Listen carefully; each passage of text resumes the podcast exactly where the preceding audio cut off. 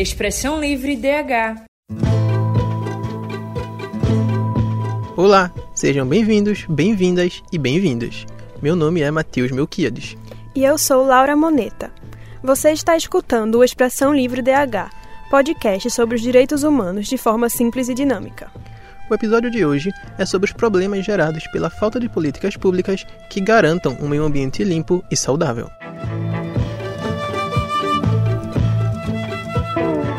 De acordo com o artigo 225 do capítulo 6 da Constituição Brasileira, todos têm direito a um meio ambiente ecologicamente equilibrado, bem de uso comum do povo e essencial à sadia qualidade de vida, impondo-se ao poder público e à coletividade o dever de defendê-lo e preservá-lo para as presentes e futuras gerações. E o Brasil não é o único que garante esse direito. Em 2021, o Conselho de Direitos Humanos da ONU reconheceu um meio ambiente limpo, saudável e sustentável como direito humano. Tal reconhecimento foi proposto pela Costa Rica, Maldivas, Marrocos, Eslovênia e Suíça e foi aprovado com 43 votos a favor e 4 abstenções, sendo elas Rússia, Índia, Japão e China. Para entender um pouco mais da situação, nossa repórter Laura Moneta traz uma reportagem sobre as consequências da falta de políticas públicas e apontando soluções. Confira! Em 2022, a Assembleia Geral da ONU declarou que todas as pessoas do planeta têm direito ao meio ambiente limpo e saudável. Isso seria um ambiente sem poluição e com saneamento básico. Trazendo para a nossa realidade, de acordo com dados do Instituto Trata Brasil, quase 100 milhões de brasileiros, ou seja, cerca de 44,2% da população, não têm acesso à coleta de esgoto. Além disso, em 2020, o percentual de esgoto não tratado no país representava um total de 5,3 milhões de piscinas olímpicas despejadas na natureza. Outro problema causado por um ambiente não saudável é o deslizamento de barreiras em períodos de chuva. Em 2022, na cidade do Recife, capital de Pernambuco, 128 pessoas perderam a vida em deslizamentos e 9.631 ficaram desabrigadas por causa das consequências das chuvas. O governo federal é o responsável por coordenar e implementar as políticas públicas de saneamento básico por meio do Ministério do Desenvolvimento Regional. E, de acordo com a Constituição Federal de 1988, o direito à moradia é uma competência comum da União, dos estados e dos municípios.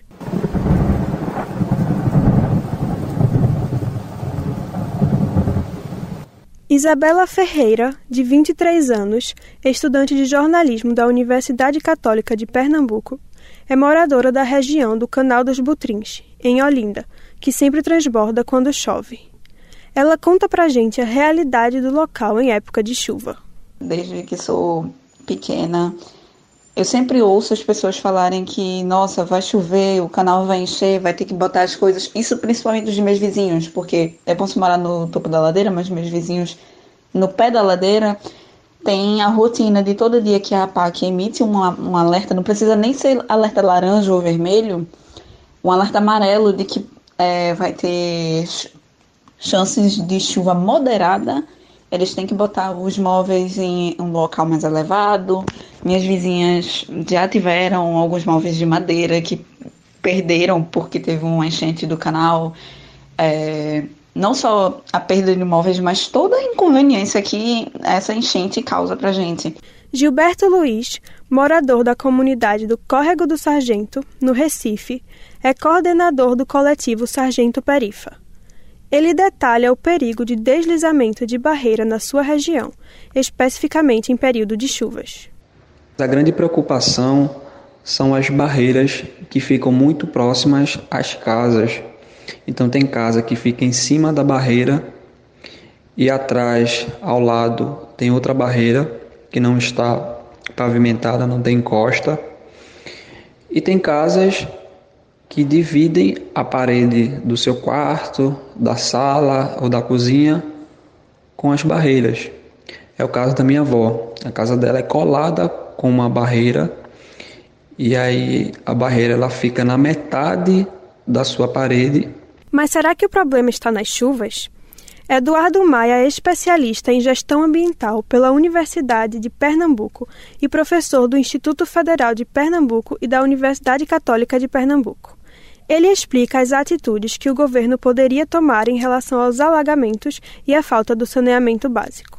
De imediato, é, a, a, o governo ele deveria trabalhar né, na implementação de sistemas de drenagem e nos sistemas de saneamento básico, como a coleta de resíduos adequada, né, a coleta é, de esgoto com a sua destinação adequada. Maia explica também as soluções para a situação das quedas de barreiras. Tem o nome de uma grama bem conhecida, né, que é grama capim de burro, tá? Então, a ideia é de que essa grama ela possa ser utilizada, porque as raízes dessa grama elas se desenvolvem de forma axial e transversal, tá? Então, uma grama, uma raiz de uma grama, ela cria um laço com a outra, fazendo com que a, a própria, vamos dizer assim, o próprio deslizamento ele seja evitado. Uma outra coisa que é essencial, o sistema de drenagem de água pluvial, para onde a água da chuva vai escorrer. Então, achar a, a, a, a água da chuva ela deve ser deslocada tá, por um sistema de drenagem sem que ela atinja diretamente o solo, gerando aí esse, esse deslizamento. Lembre-se sempre de acompanhar no site da APAC o boletim de monitoramento de chuva e a previsão do tempo. Laura Moneta para o Expressão Livre. Tudo isso fica ainda mais grave quando percebemos que é um problema recorrente e não um caso isolado. Exatamente. Todos os anos temos casos e mais casos de mortes em enchentes e deslizamentos de terra. Como foi dito por Eduardo Maia, as autoridades têm opções para soluções que estão a seu alcance. E isso pode ir além das autoridades. É importante que nós façamos nosso papel enquanto sociedade e cuidemos do nosso meio ambiente.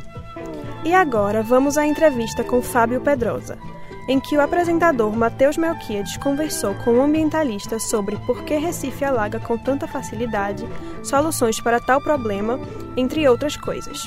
Confira.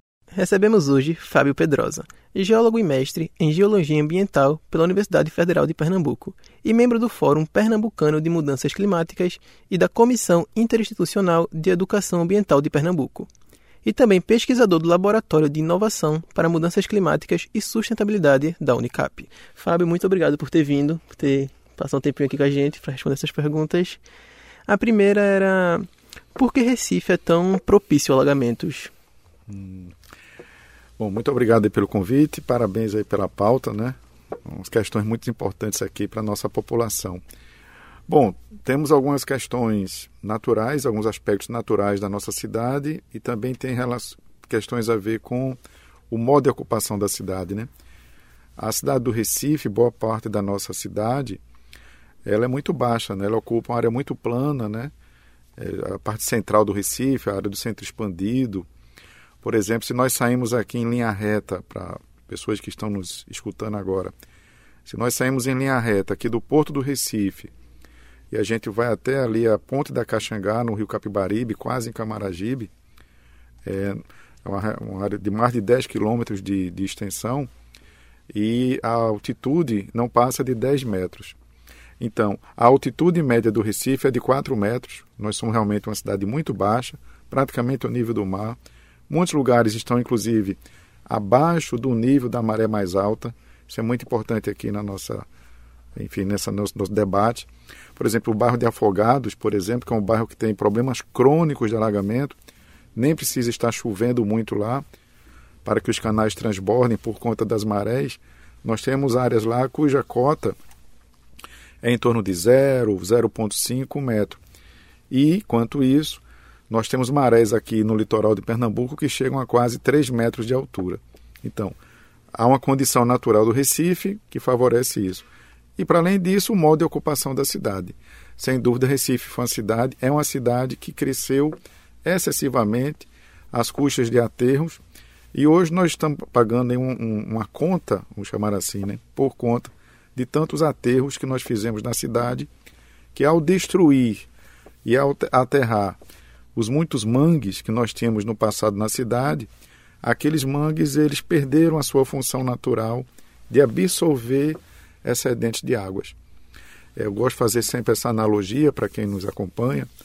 Os manguezais eles funcionam como se fossem grandes esponjas naturais. Né?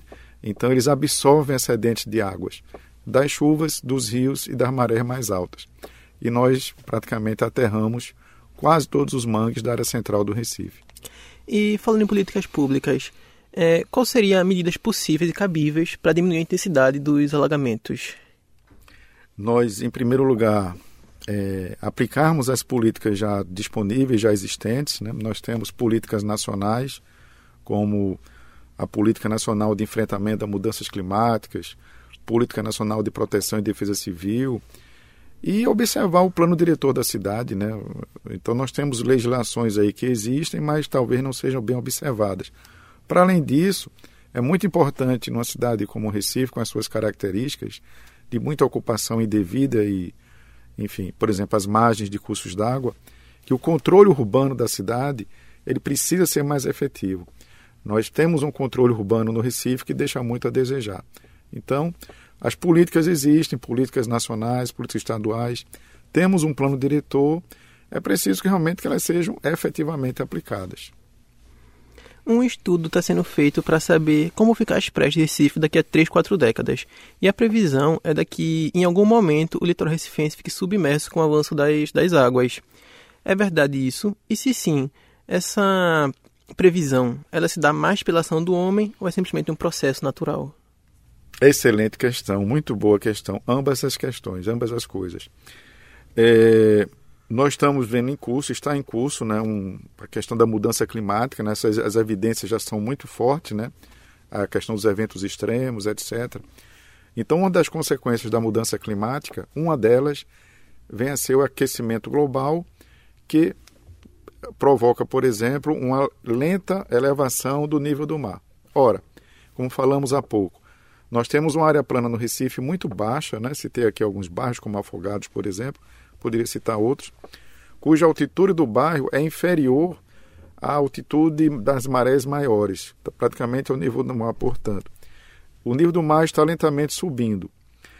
Para além disso, nós, pela forma como ocupamos a cidade, nós fomos suprimindo ou destruindo aquelas, aqueles ecossistemas, por exemplo, os manguezais, que poderiam estar nos ajudando agora a enfrentar esse cenário de aquecimento e de elevação do nível do mar.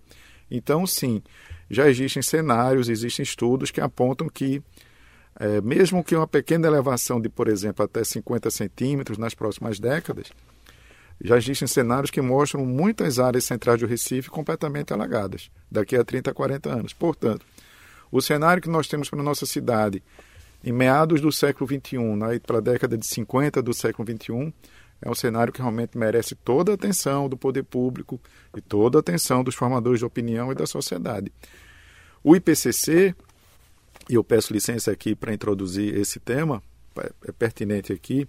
O IPCC é uma sigla em inglês que significa o Painel Intergovernamental para a Mudança Climática. É muito importante que toda a população se familiarize com essa sigla, IPCC. Ele nos coloca a cidade do Recife como uma das 20 cidades do mundo mais vulneráveis à questão da mudança climática, entre outras questões, pela questão das inundações e alagamentos. Então, a parte expressiva da área central do Recife, sim, daqui a 30, 40 anos, terá gravíssimos problemas de alagamentos, muito mais crônicos do que os de hoje, em função dos problemas que nós já temos hoje e em função do gradual da gradual elevação do nível do mar. É, quando a gente fala na poluição, nem só da praia, mas também do, do mangue, né? Traz outros problemas que não a elevação. Por exemplo, os ataques de tubarão também podem ser contabilizados na poluição dos mangues, que é onde teoricamente os tubarões iriam para se alimentar. Mas como os mangues estão desequilibrados, os tubarões vão para a praia, gerando mais ataques. Esse é só mais um exemplo, mas gostaria que você falasse de outros, outros exemplos que geram pelos mangues e as praias estarem poluídas no nosso dia a dia. Bom, você citou muito bem aí, uma, uma das causas relacionadas aí à maior incidência dos incidentes com tubarões aqui na nossa costa tem a ver com lixo, né? o lixo orgânico aqui nos nossos estuários, mas a gente pode colocar, por exemplo, né, entre outras coisas, nós descartamos né, indevidamente nos nossos córregos, riachos, canais, etc., é, muito lixo, por exemplo, plástico. Né? Descartamos indevidamente, né, talvez até criminosamente, muito lixo plástico, muito material sólido, né, que é descartado nesses córregos e canais. Eles, portanto, vão contribuir para assorear esses canais, contribuir para entulhar esses canais, é, esses córregos, esses córregos e enfim por diante. Ou seja, diminuindo ainda mais a capacidade de escoamento desses canais, a capacidade de drenagem que nós temos na cidade. Ou seja, a própria questão dos resíduos sólidos, é interessante colocar isso, né? Estamos falando de questões ambientais né, da nossa cidade. Então, esses temas conversam entre si, eles se conectam, eles têm relação. Ou seja, o descarte indevido de resíduos nos nossos cursos d'água entre outros problemas, inclusive de saúde pública, também contribui para os gravíssimos problemas de alagamento, de inundações que nós temos, principalmente na área plana da cidade. Um dos exemplos mais contundentes que nós temos é, por exemplo, o canal do Vasco da Gama, ali na zona norte do Recife, aquele canal de fato que ele é, leva as suas águas para a bacia do rio Bibiribe. É um canal que, enfim, é, às vezes você mal percebe que ali tem um curso d'água tamanha quantidade de lixo que fica na superfície do canal. Outro exemplo que eu citaria é o rio Bibiribe, né? ali na divisa entre Recife e Olinda, que também às vezes nós passamos ali e mal conseguimos perceber que há um rio ali, tamanha quantidade de lixo, de resíduo que fica na sua superfície. É, Fábio, e tendo de vista toda essa problemática que vem além dos alagamentos constantes, qual a importância do governo de agir agora, de tomar medidas hoje? e o que deve ser feito através de políticas públicas para evitar que isso se agrave cada vez mais. Nós temos, é importante que a sociedade, que a população, e aí por isso que é importante o, o papel dos meios de comunicação social, que a população entenda é, o conceito, por exemplo, percep, ele, a, tem uma maior percepção de risco, ou seja, entender que nós moramos realmente numa área metropolitana, numa cidade que tem múltiplos riscos, múltiplas vulnerabilidades. Então, precisamos cobrar e exigir dos poderes públicos, em todas as suas instâncias, municipal, estadual e federal. Os municípios também têm que conversar entre si. Às vezes tem problemas, quando pensamos, por exemplo, numa bacia hidrográfica, ela extrapola limites do município. Né? Então, a questão de drenagem, por exemplo, né? eu posso estar resolvendo a questão aqui no meu município, uma bacia hidrográfica está extrapolando os limites do município. Então, são questões que têm que ser articuladas em nível, né, enfim, metropolitano para que tenhamos soluções mais eficazes. E, sobretudo, termos uma cultura de prevenção, de ações preventivas o ano inteiro. Então, essas ações têm que ser é, realizadas o ano todo e disseminarmos uma cultura de prevenção ainda agimos muito de forma reativa. Isso é uma questão muito cultural do, nossa, né? muito forte na nossa cultura. Reagimos de maneira corretiva é, a alguma situação, a algum desastre, né? Quando o mais correto, sensato e razoável seria agirmos de forma sistemática, articulada, contínua e preventiva. Certo. Muito obrigado, Fábio. Muito obrigado pela participação. Eu é que agradeço. Muito obrigado.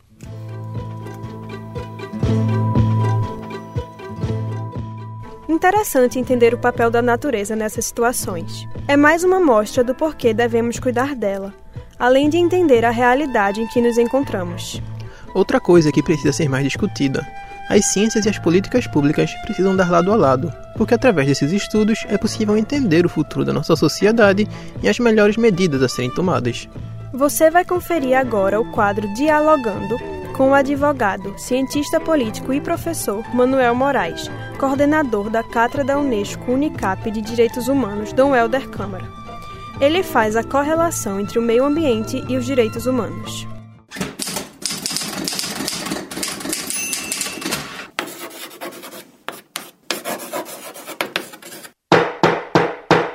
Dialogando. A questão do meio ambiente, dentro do direito internacional, como também no direito constitucional, ganha força à medida em que a ONU promoveu um painel climático que monitora o efeito é, do aquecimento global. Portanto, medidas internacionais e a própria consciência é, dos países acerca do meio ambiente e de sua defesa, inclusive como sujeito de direito, ganha força no mundo.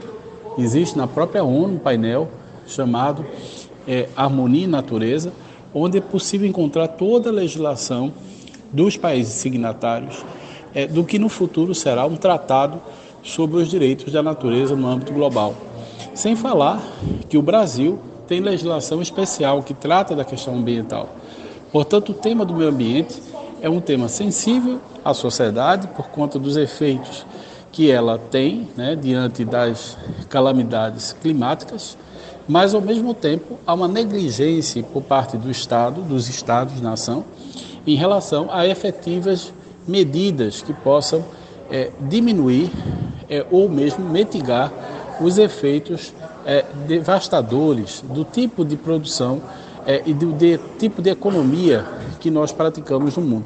Portanto, é super importante que possamos rever a forma como lidamos com a natureza e aprender com os povos originários, que entendem a natureza como parte da sua condição de vida, do seu bem viver. Um exemplo importante do que Manuel falou é a COP, a Conferência de Mudanças Climáticas da ONU, que conta majoritariamente com a presença de políticos, o que acaba mudando os holofotes das mudanças climáticas para os interesses econômicos dos países. Essa já é uma crítica recorrente de estudiosos da área, que pedem por maior presença de cientistas e especialistas nas reuniões, já que cada reunião que passa temos menos tempo para lidar com o problema de mudanças climáticas. E agora, o quadro Beabá da Mídia com a jornalista, professora e educomunicadora Andréa Trigueiro. É hora de conversar sobre educação midiática. André, obrigado por ter vindo. Seja bem-vindo ao nosso programa. Eu que agradeço. É uma honra para mim estar aqui conversando com vocês sobre esse assunto. Andréa, eu queria começar com uma pergunta. Por que a mídia, nas coberturas, sempre trata desastres relacionados ao meio ambiente como culpa da natureza e não da inércia dos órgãos públicos responsáveis? É muito interessante a tua pergunta, né? Realmente a gente vê nas manchetes: chuvas causam mortes, né? alagamentos causam transtornos, quando na verdade é isso aí, não é? A falta de políticas públicas sejam elas municipais, estaduais, federais, é que ocasiona o tanto de transtorno que a gente vive. Se você pensar, por exemplo, que Israel é um lugar seco e que, em função de políticas públicas, criou-se projetos de levar água para regiões secas e de lá extraiu-se uma série de verde Petrolina tem regiões secas e, em função de políticas públicas, levou-se irrigação e hoje a gente tem uva, manga, morangos, outras frutas. É fácil pensar que, dessa mesma forma, seria possível também que nós criássemos estratégias para evitar que as mudanças climáticas afetassem a vida da gente da maneira como afeta. Então, políticas públicas, por exemplo, é, nos morros para que não haja tanto deslizamento. Já existiu isso aqui no Recife, não é? A gente teve um prefeito chamado João Paulo que conseguiu zerar a quantidade de mortos nos morros do Recife, na Zona Norte, durante as chuvas. Foi um programa chamado Programa Guarda-Chuva que envolvia diversas secretarias, desde a Secretaria de Educação para trabalhar os aspectos educativos, até secretarias de mobilidade e outras que cuidavam às vezes é, de relocar as pessoas para lugares mais seguros e etc. E a gente conseguiu zerar o número de mortes. Veja, foi um ganho absurdo. Então é possível, né? Recife não favorece muito, né? Os estudiosos mostram. A gente está abaixo do nível do mar a gente foi uma cidade construída, plantada no mangue. A gente tem muita área úmida na nossa cidade e ainda assim a gente corta o mangue com a via mangue, com a uhum. avenida que ainda devastou um pedaço daquela vegetação. Então a gente faz tudo errado. Mas seria possível, sim, que os órgãos públicos, os governos, né, o legislativo, o executivo se juntassem para propor políticas públicas de convivência em harmonia com a natureza, de modo que no momento de enchente, de chuva, de deslizamento, as pessoas não fossem penalizadas. Se a gente conseguisse fazer com que os nossos representantes políticos né, cumprissem o seu papel, o seu dever de propor essas políticas, o direito ao meio ambiente limpo e saudável, como vocês estão falando, seria acessível para todas as pessoas. E mais, por que é que essas mudanças climáticas elas geram tantos transtornos para os moradores das periferias, das áreas mais pobres, mas as áreas nobres sofrem bem menos com esses impactos. Né? A gente não vê um prédio deslizando, caindo no chão em Apipucos, em Casa Forte. A gente gostaria que essa segurança, que essa cidade limpa, organizada, com um ambiente saudável, fosse para todos os bairros. Mas, infelizmente, existe uma coisa chamada racismo ambiental. E esse racismo ambiental, ele afeta principalmente os moradores das áreas mais carentes. Por isso que os deslizamentos são nos morros, da Zona Norte. Os alagamentos são sempre nos mesmos lugares. Falta para a própria imprensa, na hora de fazer a cobertura dessas matérias, ao invés de culpar a natureza, responsabilizar quem é de direito, que no caso são os gestores, sejam eles os legisladores ou os prefeitos, governadores e presidência da República. A gente precisa, enquanto imprensa, cobrar dos políticos, dos gestores públicos, o seu papel de garantir a vida das pessoas, inclusive num ambiente limpo e saudável. André, pode-se dizer que a mídia fala mais em desastre do que em prevenções e soluções quando se trata de acidentes climáticos? Pode-se dizer sim. Basta a gente ler os jornais, né? ver as, os telejornais, ouvir a rádio e a gente vai ver que pouco se fala em prevenção. E se fala depois que o desastre já acontece. Mas ainda assim é muito pouco. A gente, infelizmente, é uma mídia alarmista que está sempre em busca da matéria, da manchete, da capa, daquela imagem é, desagradável às vezes, mas que impacta, e muito menos em busca do preventivo, do educativo, do trabalhar a educação, né, de trabalhar medidas que façam com que, por exemplo, a gente não jogue o lixo no canal, a gente separe o nosso lixo orgânico do não orgânico. Faltam pautas que façam com que as pessoas não precisem chegar a esse extremo de estarem morando em lugares tão inseguros sem um mínimo de cuidado, né? Plantando na barreira, encharcando a barreira, tirando o plástico, né? Que é aquele plástico preto que segura um pouco ali a terra quando chove.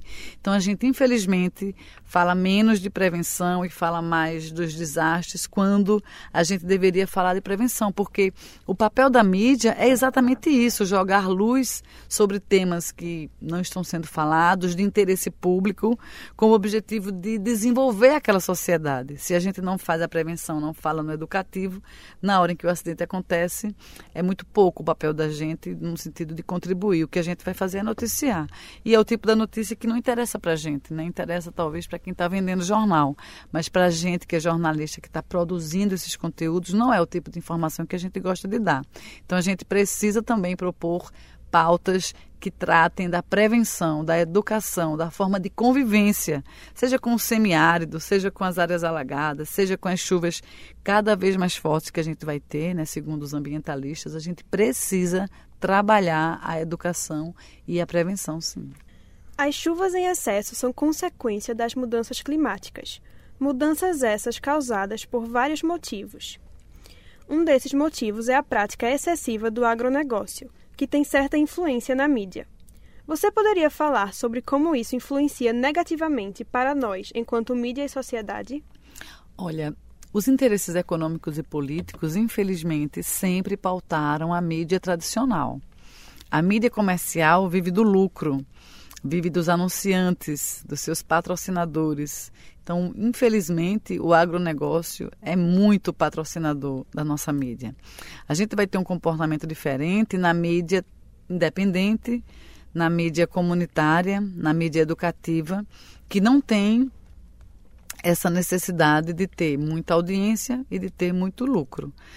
Nessas outras mídias, o objetivo é o objetivo essencial do jornalismo: trabalhar temas de interesse público, trabalhar os temas que são ligados à, à, Declaração Universal dos Direitos Humanos, que está no Código de Ética dos Jornalistas, trabalhar esses temas sem essa preocupação do clique, da audiência e etc. O agronegócio, assim como a indústria alimentícia, assim como a indústria farmacêutica, tem os seus interesses econômicos e influenciam muito a mídia e, consequentemente, nós que somos consumidores. Não é à toa que muitas vezes a gente prefere uma comida enlatada, cheia de conservantes, aromatizantes, etc., do que uma comida saudável plantada no quintal, da, na horta do nosso quintal e etc. Então, as indústrias, de um modo geral, elas acabam pautando o nosso comportamento, o que a gente vai consumir, o que a gente prefere, o que a gente gosta.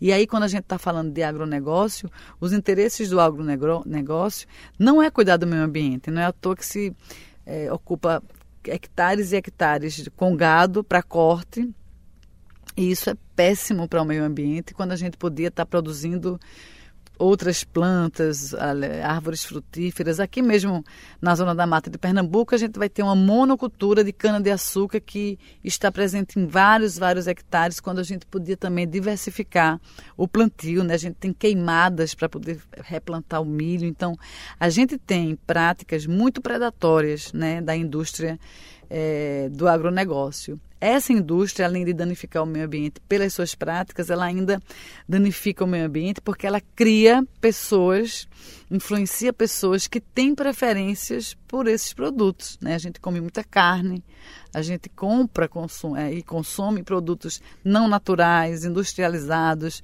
alimento que vem em caixinha, em latinha, quando na verdade a gente deveria estar consumindo os alimentos vivos, em natura, né? as plantas, os vegetais, os, os, os, as frutas e etc.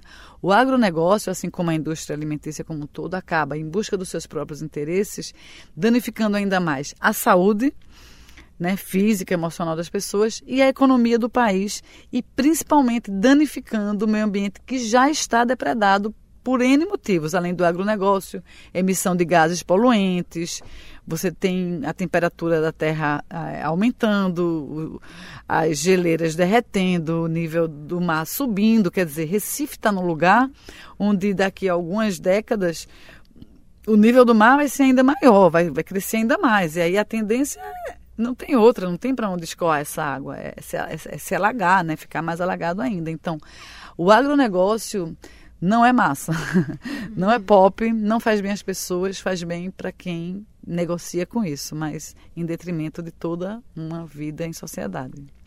Andréa, muito obrigado por ter vindo, pela participação, pela contribuição, acima de tudo. Muito obrigado. Eu que agradeço e parabenizo muito vocês por esse programa, por esse tema e pela forma como vocês estão tratando. Muito obrigada. Tchau, tchau.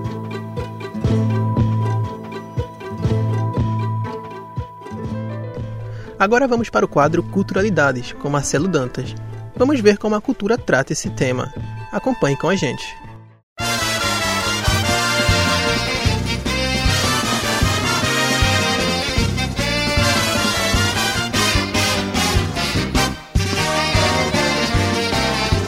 Culturalidades. Olá, ouvintes. Eu sou Marcelo Dantas e esse é o Culturalidades. Hoje vamos conversar sobre uma música e um curta-metragem que nos levam para dois caminhos quando falamos em meio ambiente, mas que no final se cruzam.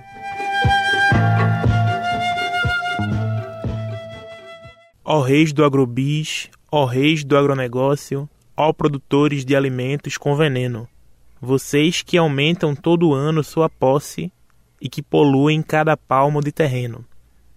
Logo de cara, Chico César deixa sua mensagem muito bem negritada na música Reis do Agronegócio.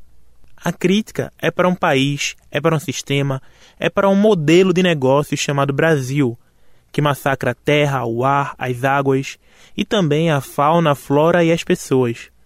Tudo em busca de um lucro que aparenta nunca ser suficiente.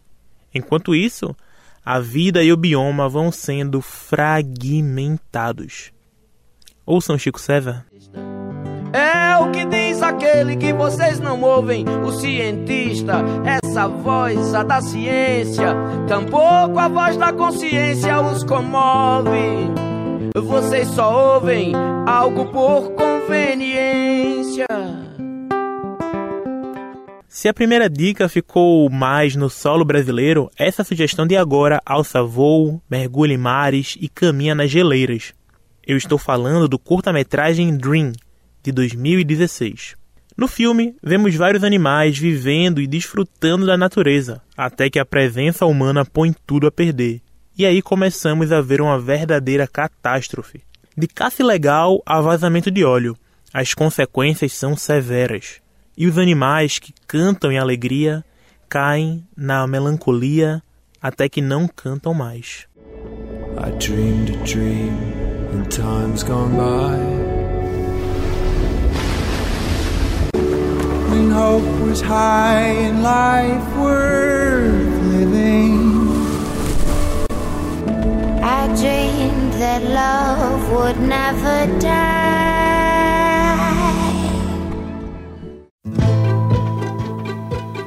Espero que tenham gostado das sugestões. Salve a música, salve o cinema, salve o meio ambiente. A arte salva.